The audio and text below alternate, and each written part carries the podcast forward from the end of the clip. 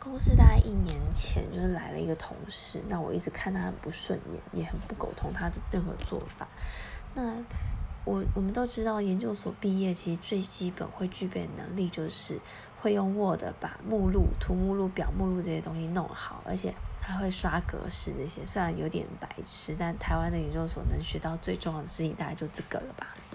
那他今天交给我份文件啊，他的文件是，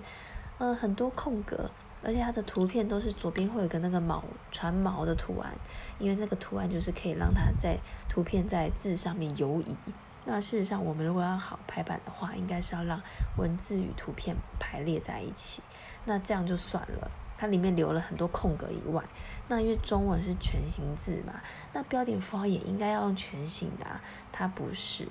它的格式乱七八糟，编号也乱七八糟，然后逗点和句点还是版型的，我觉得非常的傻眼。